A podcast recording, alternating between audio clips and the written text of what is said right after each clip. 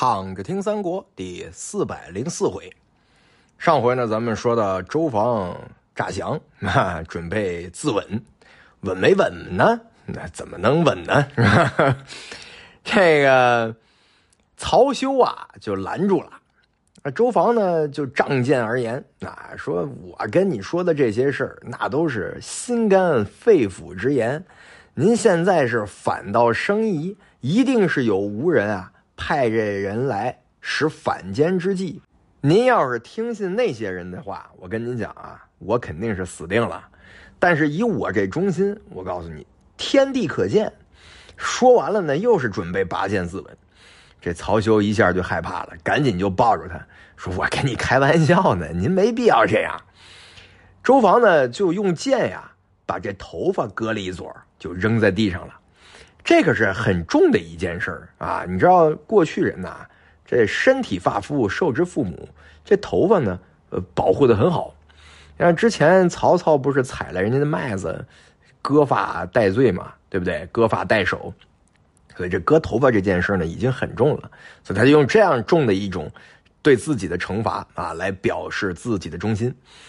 他说：“我以忠心待您，您却跟我开这种玩笑。”那我就把父母给我的这头发割下来，以表忠心。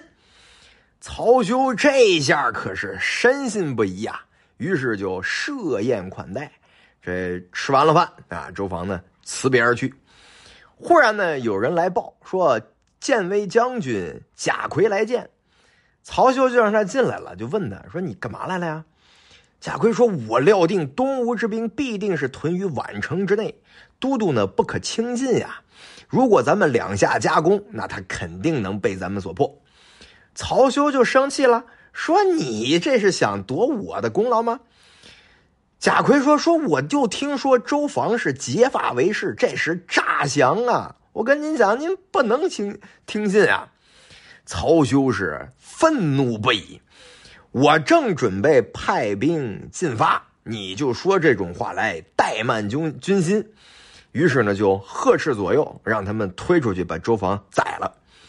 大家伙呢就劝说不行啊，还没发兵呢，先斩了大将，这于军不利呀。哎，就说了一大堆。曹休呢就说那算了吧，就把贾逵呢留在寨中调用啊，自己呢带着一边军马来取东关。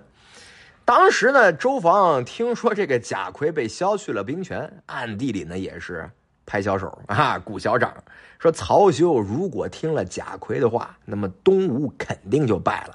今天这事儿，那我算是我成了。于是呢，就派人秘密的来到宛城，报知陆逊。陆逊呢，就让各众将领听令，说前面是石亭，虽是山路，也可以埋伏。早早的呢，就派人去石亭的开阔处呢，布成了阵势，以待魏军。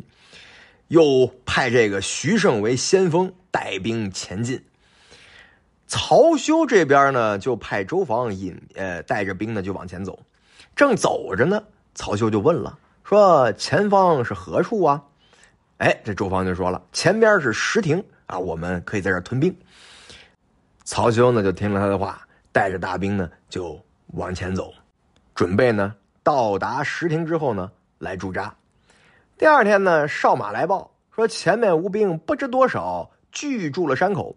曹休大惊，说：“周防说没有兵啊，怎么有准备呢？”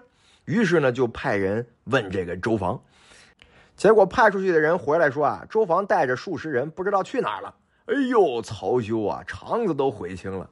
说我中了他的奸计，哎呀，虽然如此呢，也不足为惧。于是呢，就派大将张普为先锋，带着千数来人呢，去跟吴兵交战。两阵队员，张普是出马就骂：“贼将早降！”徐盛出马相迎，战了没几个回合，张普是抵挡不住，勒马收兵回来就见曹休，就跟曹休说呀：“说徐盛有多么的勇猛啊，说打不过。”曹休就说：“说我啊，当以骑兵胜之。”于是呢，就派张普呢带着两万军伏于石亭之南，又派呢这个薛乔带着两万军伏于石亭之北啊，南北夹击准备。说明天啊，我呢自带一千人。我去诺战，啊，我去跟他会一会。我呢，杨叔诈败，又到北山之前放炮为号，三面夹攻，必获大胜。这俩人呢，领了命就去了。这陆逊这边呢，就把朱桓和全琮叫过来，跟他俩吩咐说：“你二人啊，带着三万军马，从石亭山路抄到曹休的寨子后边，放火为号。我亲率大军从中路而进，可擒曹休。”当天黄昏，二将领计引兵而行。二更时分，朱桓呢带着一队人马抄到了魏寨之后，迎着张普的伏兵啊。张普不知是吴兵啊，还来问呢，被朱桓呢一刀斩于马下。这魏兵呢赶紧就跑。朱桓令后军放火，全从呢带着一辫军马抄到魏寨的后边，正撞在这个薛桥的阵中，就那里是大杀一阵。薛桥败走，是魏兵大损，奔回了本寨。